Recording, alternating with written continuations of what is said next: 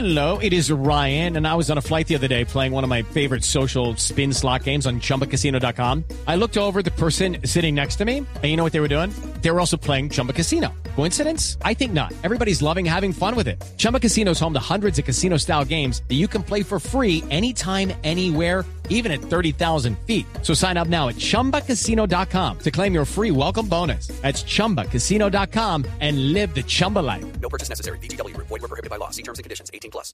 Cada avance tecnológico, cada innovación es lo hace, cómo lo hace, para qué sí lo que viene. La nube, tecnología e innovación en el lenguaje que todos entienden. Aquí comienza La Nube con Juanita Kremer y W Bernal.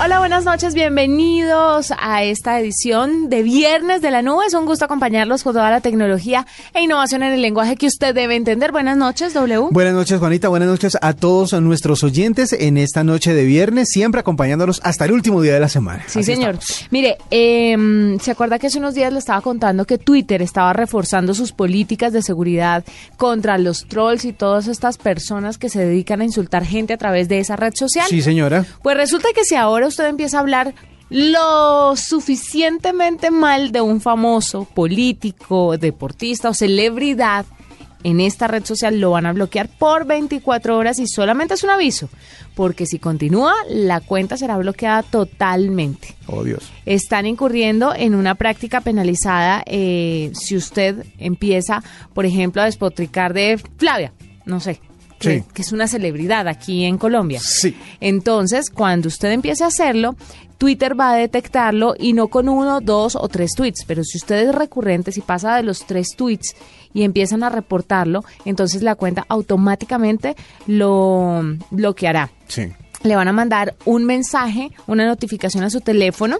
Eh, diciéndole que ustedes estén cumpliendo las reglas de la comunidad de Twitter, alcanzando un tiempo estimado de 12 horas según los casos reportados hasta este momento. No se sabe si esto, es que es una amplia gama de personas, ¿no? Porque están los actores, los cantantes, los periodistas, Sí. futbolistas, básquetbol, bueno, todos los deportistas, pero también hay mucha gente si se pregunta qué pasa con los presidentes Con los políticos. con los políticos.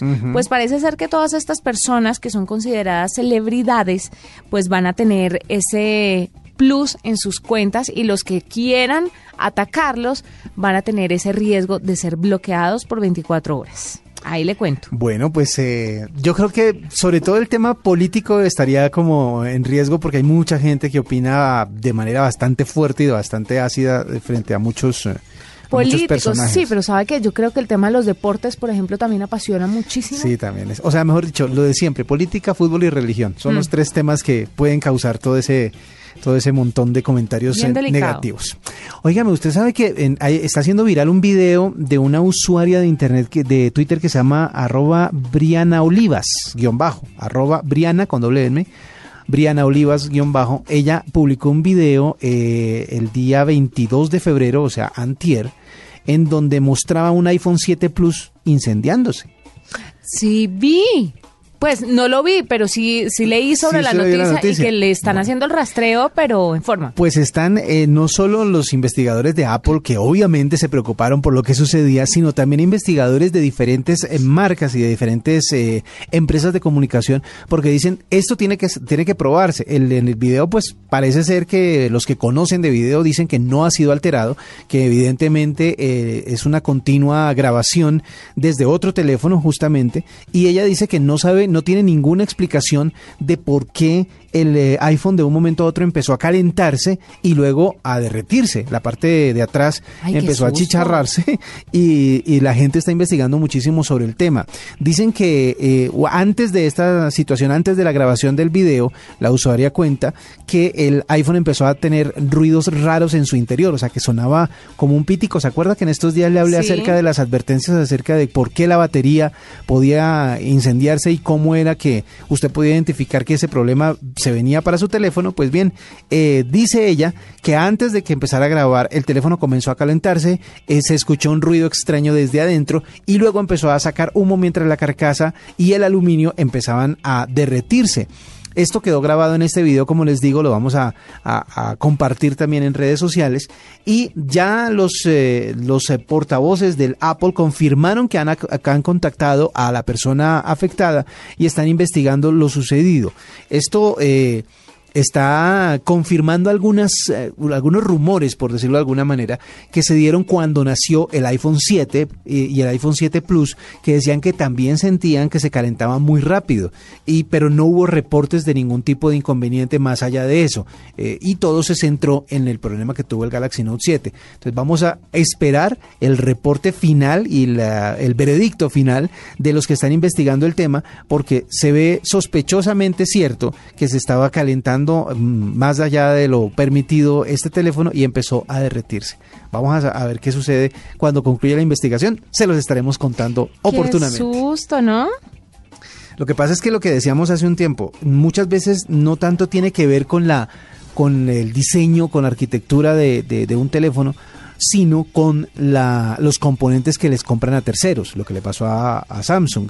Y en este caso, pues obviamente sabemos que los iPhones también son ensamblados en China o en Estados Unidos, pero con componentes que le piden a terceros, incluso a, su, a sus competidores. Estábamos hablando el otro día de que eh, Apple le había comprado más de 60 mil, 600 mil pantallas OLED a Samsung. Así que pues ese tipo de, de- de manejos de terceros es lo que no garantiza 100% que la fiabilidad de esos elementos sea eh, comprobable. Esperemos a ver qué sucede con esto porque podrían verse también en problemas donde llegue a ser no el único caso, sino que se empiecen a ver más de estos eh, en la marca de la manzana, que era la que estaba medio triunfante después del problema con Samsung. ¿Será que puede ser un sabotaje de otra marca? Uno nunca sabe. Es que en este es- mundo corporativo uno nunca sabe. Claro, es que ese es, el, ese es el asunto y esas son teorías que también se manejan porque el problema no es tanto si es verdad, es decir, si de verdad tiene un defecto o no. El problema es la gente cómo percibe el asunto. Claro, Es y el- va a repercutir obviamente Claro. en las ventas del- de los dispositivos. O sea, si, si usted está pensando en comprar iPhone 7, no mentiras, no, no, no, no voy a decirle que no lo compre, pero esperemos a que salga la investigación a ver qué dice. No, yo no espero. Escuchas la nube en Alternativa. Arroba la nube blue. Arroba blue radio com. Síguenos en Twitter y conéctate con la información de la nube. Estamos W con Samir Estefan, que ya hemos tenido la oportunidad de hablar con él en ocasiones anteriores. Él es evangelista tecnológico, consultor de diferentes organizaciones, digámoslo así, es cofundador de Softimiza y del portal texetera.co. Sí. Que me encontré en Twitter precisamente un tweet que envió Samir hablando sobre si usted, o preguntándole a, a la gente si usted carga su smartphone en cualquier puerto, sobre todo en estos tan populares de aeropuertos, de centros comerciales, de universidades, ¿usted lo hace? Yo sí. Lo que pasa es que la, la ¿cómo La se dice? carga es carga. La carga es carga y la necesidad de batería es necesidad de batería. Así que pues eh, cuando uno ya se ve como que no va a alcanzar a, a- a cubrir las necesidades con la batería disponible del smartphone, pues uno empieza a buscar dónde. Pero- Y uno carga el cablecito para todas partes. Claro, pues uno no anda realmente con un teléfono móvil, porque uno anda con el conector todo el tiempo. Todo el tiempo. Quiero preguntarle si en algún momento se le ha pasado por la cabeza, ¿esto será seguro o no será seguro? Nunca. ¿Jamás? Yo es que ve- de donde vea un conector de corriente disponible, ahí es apunto. O cuando vea una USB, un conector de USB, también. Digo, este me sirve. Esto, de- esto debe tener eh, algo para cargar. Bueno, pero seguramente mucha gente como yo que sí se ha hecho esta pregunta Sí. de estos huequitos si serán seguros, ¿será que aquí me están robando algo? ¿Será que se me va a explotar el Ya celular por el tema de la carga? Todas esas preguntas las va a contestar Samir a esta hora. Samir, bienvenido a la nube. Hola Juanita, buenas noches. Bueno, Es un placer tenerlo nuevamente y cuéntenos un poquito a qué se debe la pregunta que usted lanzó en Twitter. ¿Es usted de los que recarga su smartphone en cualquier puerto? Cuéntenos por qué la pregunta. La verdad es que la semana pasada estaba en Cali y, y era y entonces llegó un momento en el que había un poco de gente agolpada ahí en la sala tratando de cargar sus celulares en uno de esos puertos de recarga gratis que últimamente se han vuelto muy comunes en restaurantes, en conferencias, en las universidades, en todas partes cada vez vemos un poco lo que decía W, ¿no? Uno con, con la necesidad de tener que conectarse eh, estamos viendo que muchas empresas están empezando a poner estos estos eh, Puertos. estas estaciones de recarga, Sí. eh, pero a veces la gente no cae en cuenta que por ese mismo cable por el cual está cargando su teléfono está también pasando datos. Ajá.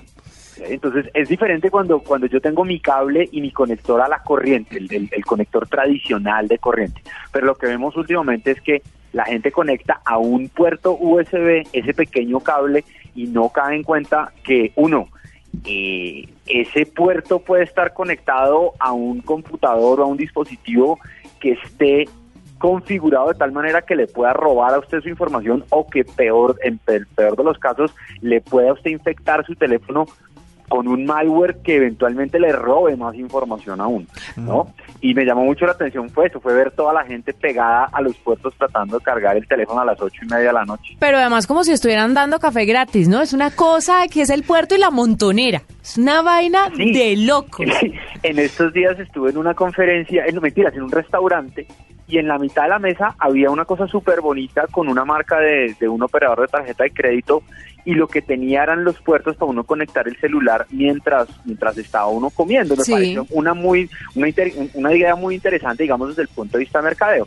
El problema es que la mayoría de la gente cuando conecta no revisa qué está pasando. Yo no sé si ustedes miran, pero si usted tiene iOS, lo primero que le sale en su pantalla es, oiga, ¿quiere confiar en este computador? Entonces uno debería decir, no, no quiero confiar en el computador, solo quiero que me transmita carga. Y si uno tiene las últimas versiones de Android, las últimas dos, o Marshmallow o Nugget, él le pregunta, oiga, ¿quiere cargar o quiere también hacer datos? Pero si uno tiene una versión anterior de, de Android, automáticamente el teléfono queda abierto. Y si uno comete el error de decirle, hey, sí quiero confiar en este computador, pues automáticamente ese, ese puerto podría o sacar información de sus teléfonos, o sea, de sus contactos de teléfono, de sus correos, de sus notas, etcétera, etcétera, o incluso instalar algún tipo de, de archivo maligno dentro de su dispositivo. Es más, eh, hay, un, hay un análisis que hizo la gente de Authenticate que dice que cerca del 85% de la gente conecta sus dispositivos sin preguntarse si este puerto será seguro o no, está, o no será seguro.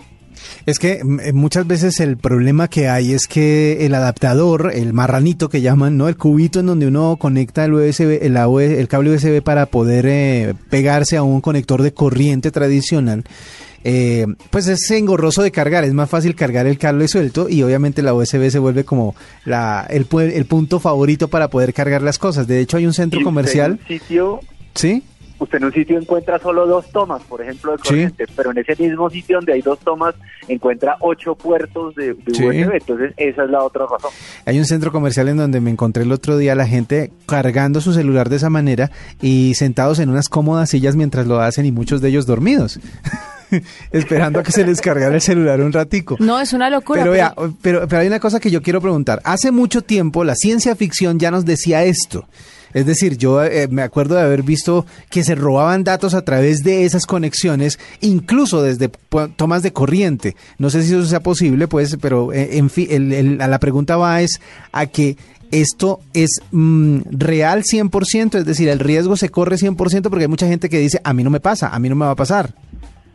Eh, sí, la verdad es que si uno, si uno mira, por ejemplo, la cantidad de ataques que ha habido, digamos, en el 2016, la cantidad de ataques de malware y la cantidad de ataques de ransomware que vimos, el incremento era cercano al 600%. Entonces, la gente sigue pensando que no le va a pasar y esa es la misma gente que le sigue dando clic a todos los links que les llegan en un correo.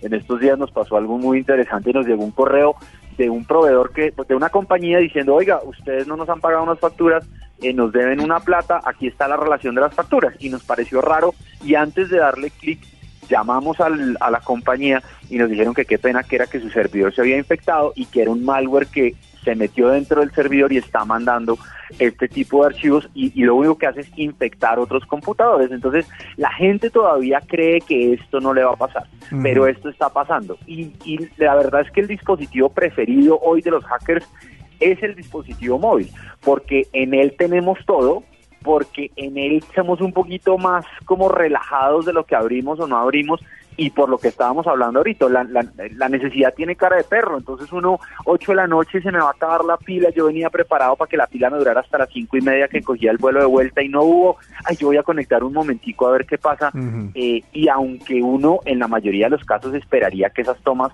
sean seguras, pues una persona malintencionada puede montar este tipo de estaciones en un sitio, infectar esa estación y hacerse unos datos que eventualmente le van a valer millones de pesos o millones de dólares, incluso incluso dependiendo de lo que logre sacar. Yo no tenía ni idea que uno conectando un cable a una de esas cosas le estaba pasando información. Pero entonces ahí, ¿qué es lo que tiene que hacer la gente, Samir? Aparte de leer lo que el teléfono le dice, porque obviamente empiezan a salir un montón de mensajes y todo el mundo aceptar, aceptar, Aceptar, ignorar, ignorar, ignorar y conecte.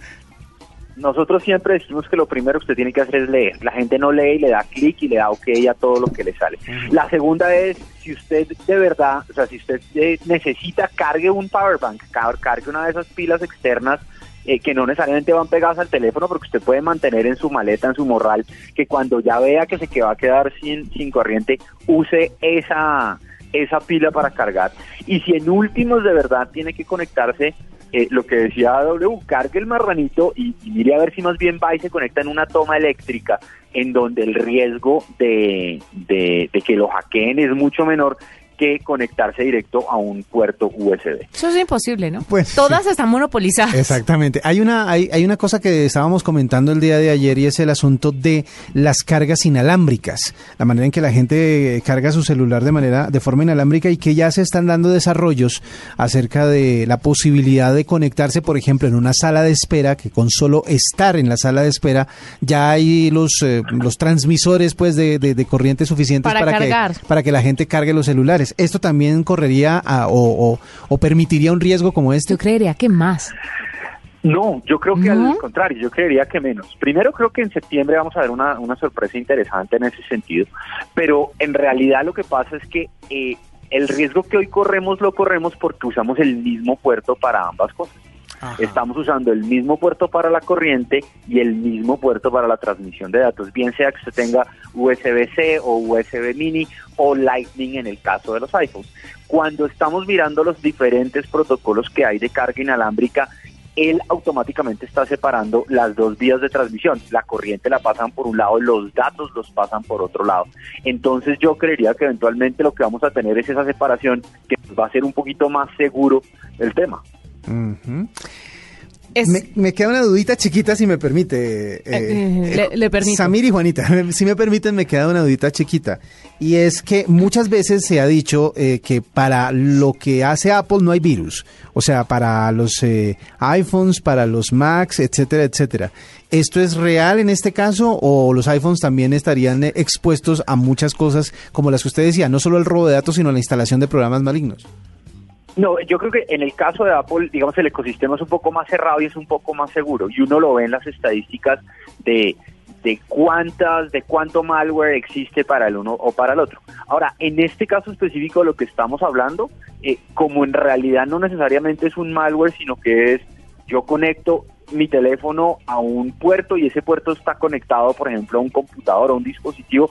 Si él me pregunta a mí, ¿quiere confiar en este dispositivo? Y yo ¿Y usted le digo dice que sí? pues Perdió. automáticamente al otro lado la persona puede decir baje todo lo que quiera, ¿cierto? Entonces, uno es, sí, efectivamente iOS es un poco más seguro o bastante más seguro que Android, especialmente porque en el caso de Android lo que estamos viendo es que solo el 35% de los usuarios de Android tienen las versiones nuevas.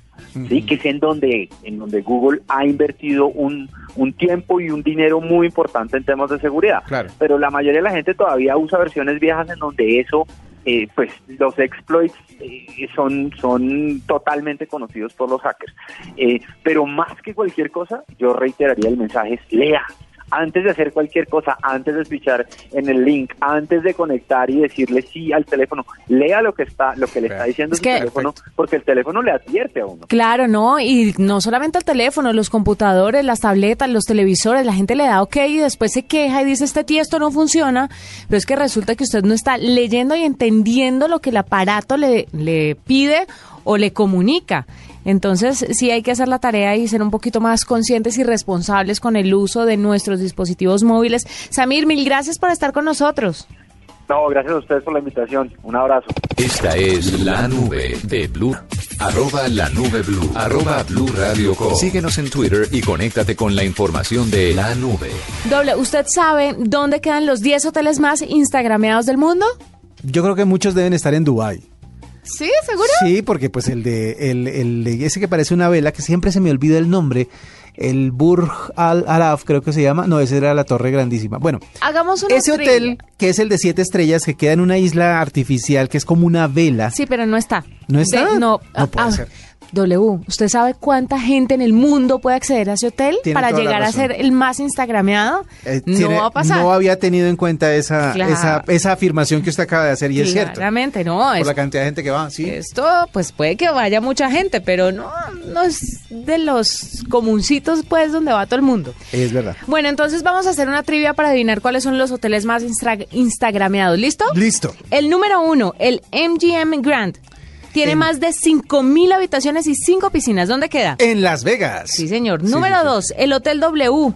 Tiene una de las ubicaciones más populares del mundo, sobre todo en Año Nuevo. Todos los... eh, todas las cosas buenas ¿no? empiezan por W. Sí, es en, eh, en Nueva York que debe ser por Muy el año bien. nuevo.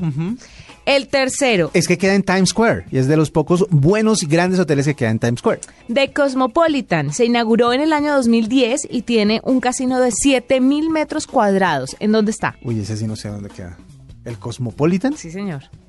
Casinos Cosmopolitan podría ser en Las Vegas también. Sí, Ah. señor. Nos vamos por el cuarto. Este hotel tiene un parque acuático de 16 hectáreas y encuentra además otras grandes excentricidades. Pero lo más importante del parque acuático. Parque acuático, un ¿Dónde hotel queda? excéntrico. Pues lo más excéntrico del mundo está en Dubái, pero no sé. Dubai. Muy bien. Muy bien. Quinto, la temática principal de este hotel es el Imperio Romano y tiene cinco torres con más de 3.000 habitaciones. Uy, el Imperio Romano tiene que ser Las Vegas otra vez. Las Vegas. Sí, es que, es, es que en Las Vegas es demasiado grande todo, demasiado eh, exuberante, por decirlo de alguna El manera. sexto. Este hotel en particular tiene una réplica de la Torre Eiffel a, mi, a mitad de escala. ¿Dónde queda? En Las Vegas también. En Las Vegas. Sí, sí, sí. Sí lo he visto en, en- El en las fotos. séptimo En hotel Instagram. más instagrameado. Es un hotel histórico y allí se filmaron algunas de las escenas de la película 007 Goldfinger. Uy, Goldfinger. Eso debe ser dónde queda? eh, en, eh, en, en- ¿cómo se llama? En, en Mónaco, en eh, Miami. ah, en Miami. Sí, señor. Ah, no, sabía. El octavo hotel tiene, es el Hotel Wynn, sí. tiene habitaciones que van desde los 60 metros cuadrados hasta los 650 metros cuadrados. ¡Qué excentricidad! ¿Qué hace uno con una habitación de 600 metros? Vivir, Pues, vivir ahí, porque es una casa. pero exacto, pero si yo voy a una habitación de hotel de 600 metros cuadrados es porque mi casa mide 1500 metros cuadrados. O sea, Sí, debe ser alguien muy, muy eh, adinerado para Pero, llegar a ese, eh, hotel. Este hotel es como cuatro o cinco veces su casa más la mía más la Sí, no, productor. pues sí, o sea, más grande que, que, que hasta Blue. Eh, no sé, no, realmente ese sí no sé dónde queda. En Las Vegas. También en Las Vegas. Y el noveno hotel, bueno, noveno no, son diez. El Ajá. noveno, en este hotel pasan músicos, eh, música, los DJs más populares del mundo van a tocar a ese hotel. ¿En dónde queda? ¿En Las Vegas también? En No. Ibiza. En Ibiza, ah, claro, obvio. Y el DJs. décimo hotel Ajá. es el tercer edificio más grande del mundo y tiene 51 mil, ¿Qué? 51 mil, adivine, 51 mil habitaciones. ¿Fotos? tiene 51 mil metros cuadrados de casino. De casino, tiene que ser Las Vegas también. No. ¿No? ¿En donde hay un casino tan grande? En Macao. O sea, en eh, China, China. creo. Sí, en China, tiene toda la razón. Sí, el único lugar en China donde puede haber casinos. Pues claro, 51 mil metros cuadrados de, de casino, pues calcule. es impresionante. Pues este es el listado de los 10 hoteles más instagrameados en el mundo. Bueno, pues me parece mm, muy interesante para todos los que son fanáticos de esas fotos y de la red social. Óigame, pero yo le voy a hablar de los eh, mensajes de Google que quiere impulsar para lo que ellos llaman los mensajes del futuro. Resulta que Google eh, está mm, cambiando su eh, mensajería, su app de mensajería para Android y le va a poner Android Messages para impulsar el uso de los recursos de búsqueda de Internet. Uno de estos cambios eh, que quiere proponer el Messenger para Android es que, aparte pues del nombre, es que va a colaborar con varias operadoras a nivel mundial para que usuarios de todo tipo utilicen este tipo de mensajes y sus funciones. dijo que fabricantes como Sony, LG, Motorola, HTC, ZED, eh, Nokia, eh, los teléfonos Pixel y Android One, entre otras, van a instalar por de- predeterminado una nueva aplicación que se va a llamar así, Android Messages, o Messages, perdón. Eh, con el tiempo se van a agregar más socios o más fabricantes, eh, porque por ejemplo, si usted lo nota, ahí no está ni Apple ni Samsung, Sí. pero pues eh, quieren incluirlos también para que puedan agregar esta aplicación como predeterminada para los mensajes. Eh, el aprovechamiento de los mensajes RCS van a poder enviajes- enviar mensajes no solo de texto, sino también enriquecidos con archivos multimedia. Por ejemplo, cuando su aerolínea favorita le envía un mensaje de texto confirmando su reserva, también va a poder enviarle no solo el texto diciéndole que, que ya está confirmada, sino el código QR para que usted pueda acceder directamente a la sala de abordaje. Ah, qué maravilla. O sea, es como una ampliación de la plataforma de los mensajes de texto normales con eh, la aplicación de eh, RCS para que tengan archivos más grandes y pueda convertirse en algo más robusto a la hora de enviar mensajes de texto. Con esa noticia terminamos esta edición de la nube. Fue un gusto estar con ustedes. Nos encontramos nuevamente el lunes con más tecnología e innovación en el lenguaje que todos entienden. Feliz fin de semana. Hasta aquí la nube. Los avances en tecnología e innovación de las próximas horas estarán en nuestra próxima emisión. La nube. Tecnología e innovación en el lenguaje que todos entienden. La nube por Blue Radio y bluradio.com. La nueva alternativa.